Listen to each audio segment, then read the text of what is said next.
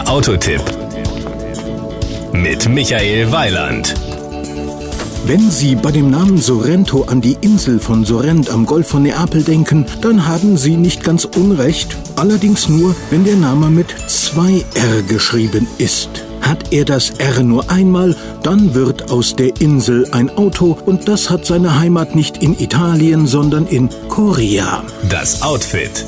Der Kia Sorento ist ein moderner Großstadt-SUV mit eigenständigem Design aus der Feder des deutschen Designers Peter Schreier. Das neue Kia-Gesicht, gepaart mit einem markanten Seitenprofil und einem sportlich robusten Heck, zeichnen ein attraktives Gesamtbild. Power und Drive. Aus der Motorenpalette des Sorento haben wir uns den 2,4 Liter Benziner herausgesucht. Mit Allradantrieb ausgestattet beschleunigen seine 174 PS ihn in 11,1 Sekunden auf Tempo 100. Die Spitze liegt bei 190 km/h. Das ist absolut ausreichend. Der Spritverbrauch liegt im Euromix bei 8,7 Litern auf 100 Kilometer.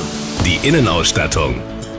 Er ist 4,69 Meter lang und in den drei Ausstattungen Attract, Vision und Spirit erhältlich. Zudem verfügt er über ein geräumiges Interieur. Die Sitze der ersten beiden Reihen weisen ein besonders platzsparendes Design auf. So wurde Raum geschaffen für eine dritte Sitzreihe, durch die der Sorento zum Siebensitzer wird. Und beim Platzangebot in dieser dritten Reihe gehört der Kia SUV zu den großzügigsten in seiner Klasse. Die zweifach klappbaren Außensitze der zweiten Reihe sorgen für einen bequemen Zugang zu den hinteren Plätzen. Die zweite Reihe ist 60 zu 40 geteilt, die dritte 50 zu 50. Beide Sitzreihen können so eingeklappt werden, dass eine nahezu ebene Ladefläche entsteht. Die Kosten.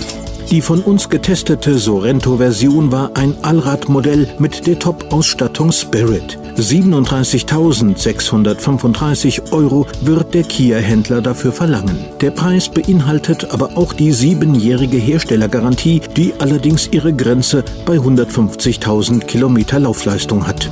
Das Gesamtbild.